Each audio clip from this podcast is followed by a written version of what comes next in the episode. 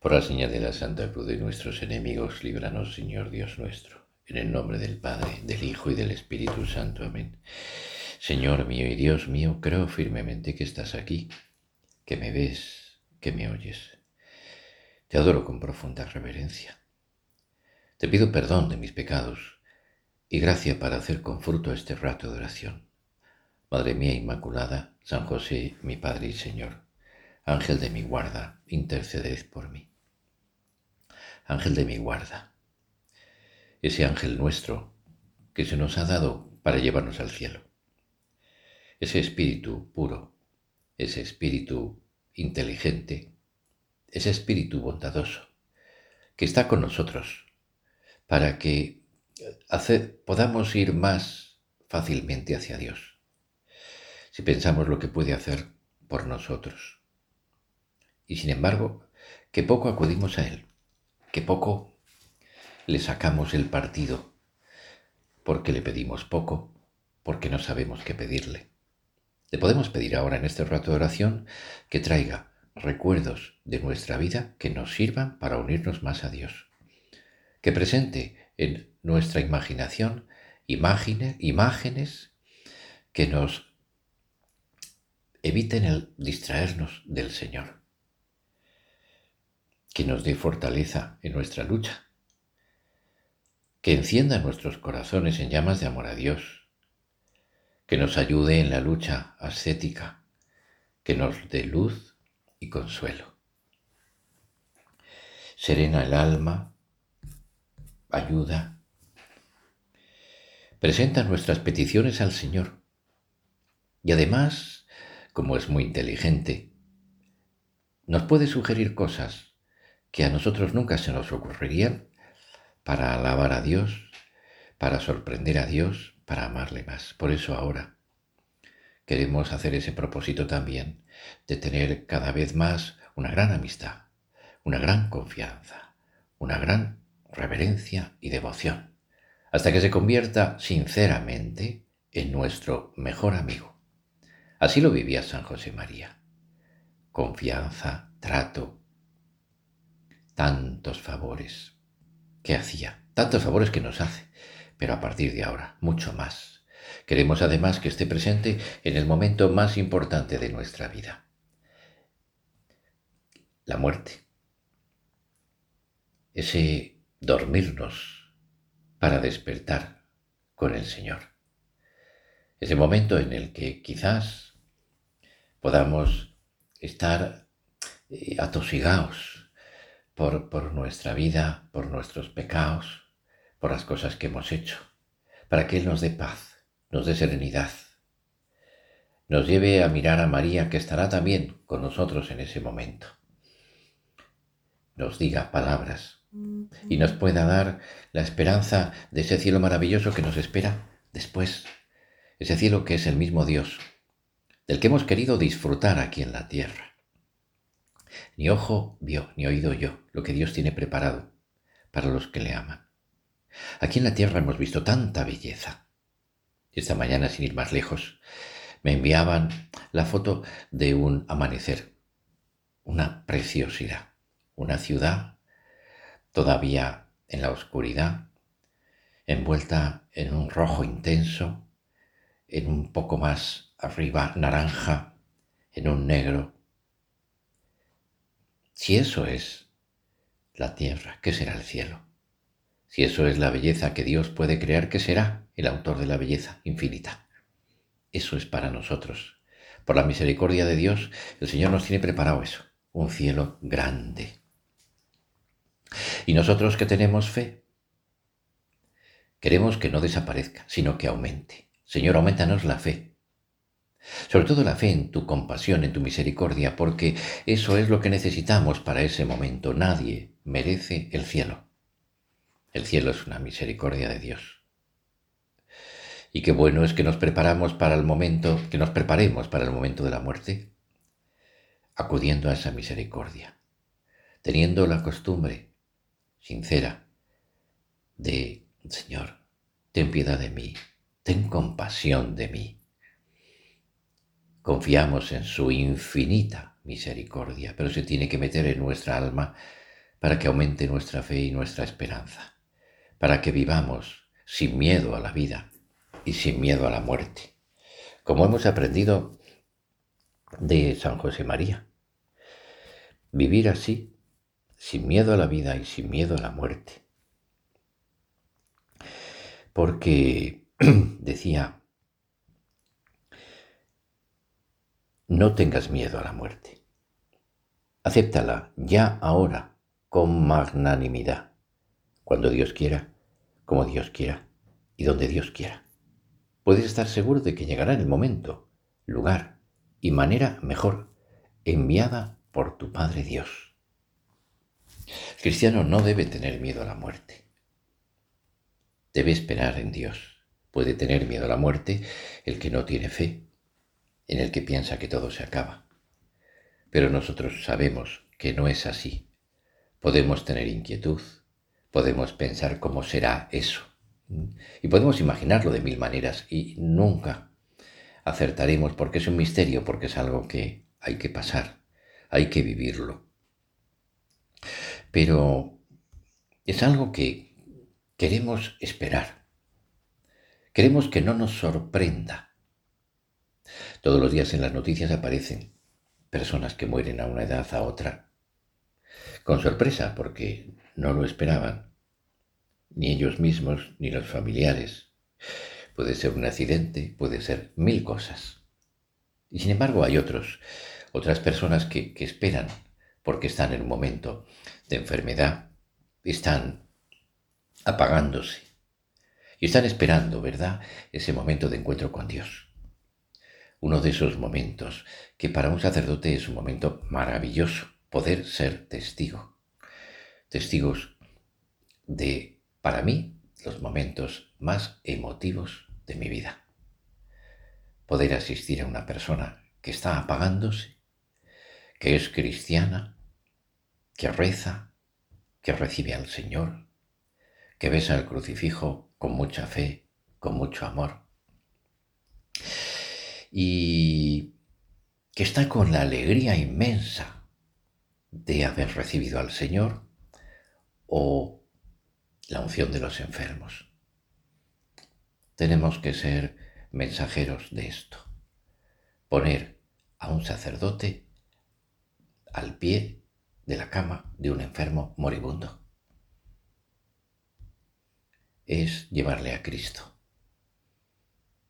Es a lo mejor algo que no se espera, mm, que se piensa que, pero en el momento de que el sacerdote abre la boca, en el momento en el que esa persona empieza a entablar conversación, se da cuenta de que la gracia entra en su alma. Es la experiencia que tenemos muchos sacerdotes. Hay muchos modos de morir,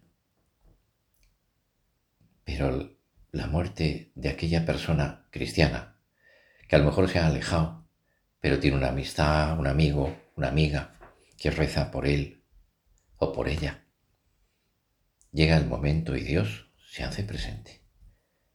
Y si la oración es intensa, Dios vence la resistencia interior.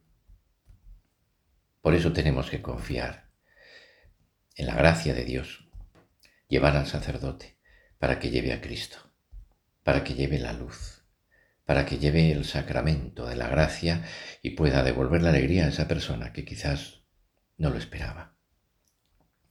Contaba San José María la historia de ese moribundo en el año 32, un gitano que en una riña había recibido muchas puñaladas.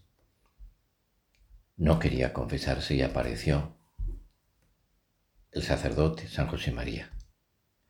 Al instante, al momento, pidió la confesión. Y cuenta, no quería soltar mi mano, y como él no podía, quiso que pusiera la mía en su boca para besármela. Su estado era lamentable.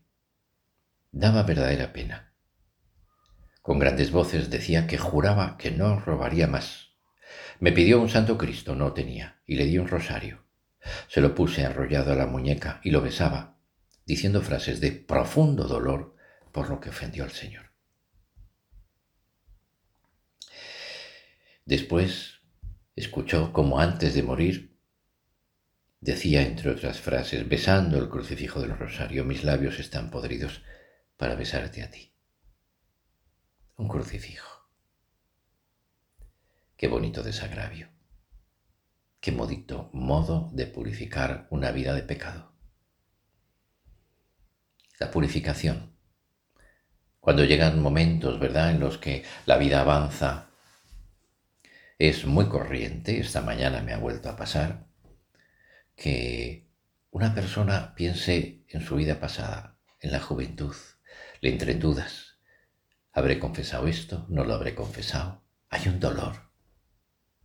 El dolor de amor. Yo muchas veces pienso, ese dolor es el dolor que no se tuvo en el momento en que se confesó un pecado. Y ahora vuelve para que haya ese dolor purificador en el alma y pueda uno después entrar en el cielo directamente. No hay que tener eh, escrúpulos, ni pensar, eh, pues no sé, eh, la duda, el miedo. No, es misericordia divina. Purificar la vida pasada, cuando uno está también preparado para purificarla, porque en otros momentos no era así. Eso nos da también mucha paz pensar en esa misericordia. Hay una frase en el Evangelio que, que dice así, cuanto hicisteis a uno de estos mis hermanos más pequeños, a mí me lo hicisteis. ¿Cómo nos gustaría morir? Acompañados por María, por José, por el ángel, de la guarda y por los seres queridos. ¿Cómo les gustaría morir a los demás? Así, acompañados por los seres queridos. Y sin embargo, ¿cuántas personas mueren solas?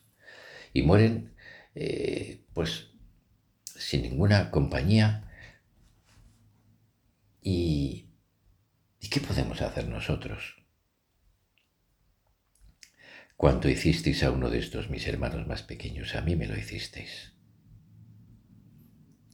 Los enfermos, los moribundos, nos necesitan.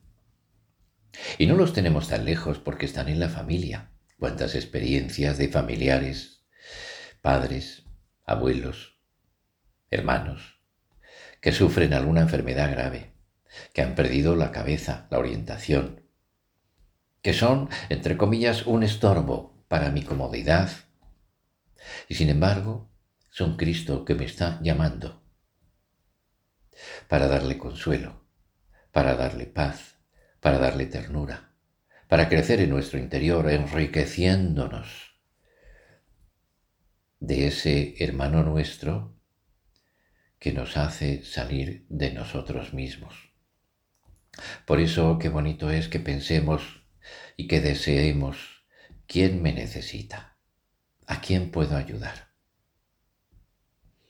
El contacto físico, la oración, la sonrisa, incluso cuando a veces no se dan cuenta, es algo que hace mucho bien.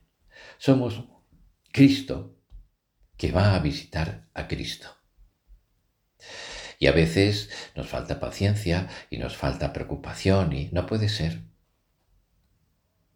No puede ser. Le podemos pedir al Señor, Señor, que en mi vida no entre la indiferencia. El otro día también me contaban una persona que trabaja en un hospital y cuánta gente muere y muere solos.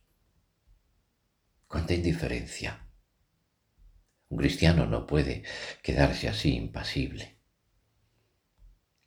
Tiene que intentar llevar al Señor ayudar a esas personas. Necesitan a lo mejor un sacerdote, pero sobre todo necesitan cariño. Necesitan nuestra oración, como decía Teresita del Niño Jesús. Nos lo recordaba el Papa Francisco no hace mucho tiempo. Decía, corro hacia mi Jesús y le digo que estoy dispuesta a derramar hasta la última gota de mi sangre por confesar que existe un cielo Le digo que me alegro de no gozar de ese hermoso cielo aquí en la tierra, para que lo abra a los pobres incrédulos por toda la eternidad.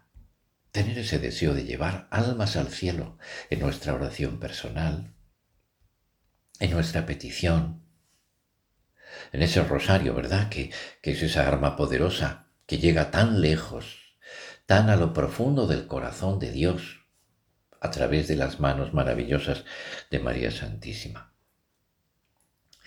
Tiempo de espera, tiempo de preparación.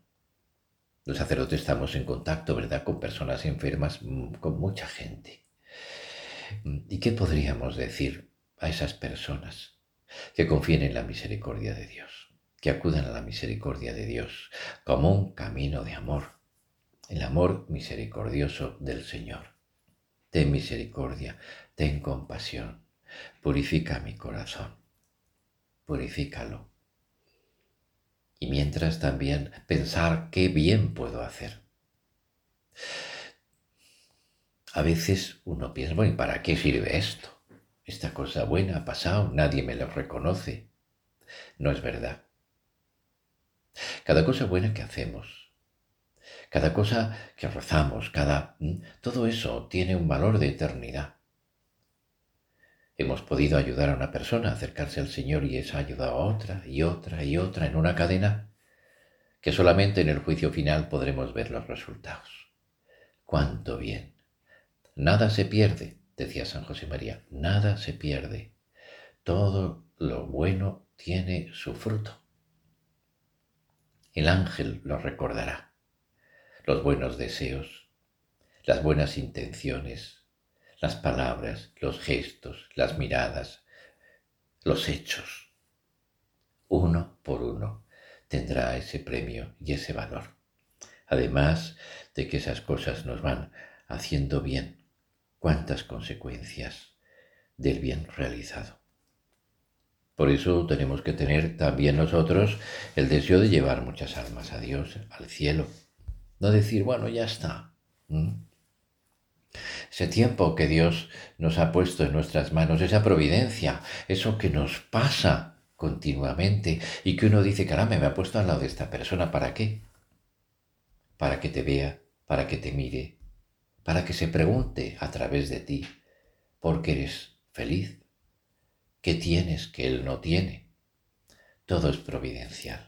Esa providencia nos rodea continuamente, continuamente, por la calle, Cuántas anécdotas podríamos contar los sacerdotes que nos pasan por las calles, de personas que te paran, que inician una conversación, que acaban una confesión. Hace poco, pues hablando con una persona en la ciudad donde vivo, mm, al final de una conversación, le pregunté, ¿tú eh, estás contenta? ¿Te vas contenta? Y me decía, no, me voy feliz. La gente quiere ser feliz. Nosotros estamos ahí para facilitarlo. Tenemos que ser las manos de Dios, la voz de Dios, que diga lo que el Señor quiere decirles a las personas. También esta mañana me pasaba, gracias, porque me ha dicho lo que necesitaba oír. La providencia es continua. Si estamos cerca de Dios, ¿cuánto bien haremos? Pues que tengamos esa ilusión. Estemos en casa, estemos en el trabajo, estemos enfermos o sanos, por la oración llegamos a todo el mundo. Pero si estamos bien, si estamos con esas posibilidades, vamos a hacer el propósito, en primer lugar, de confiar en la misericordia de Dios, de vivir una vida de agradecimiento, de pedir perdón, con pequeños actos de contrición, de estar cerca de los que lo necesitan, de llevar al sacerdote a los enfermos y de hacer el bien, porque el tiempo vivido cara a Dios es cielo aquí en la tierra. Pues vamos a la Virgen, vamos a pedirle a la Virgen que nos acompañe, porque además todos los días le decimos estas palabras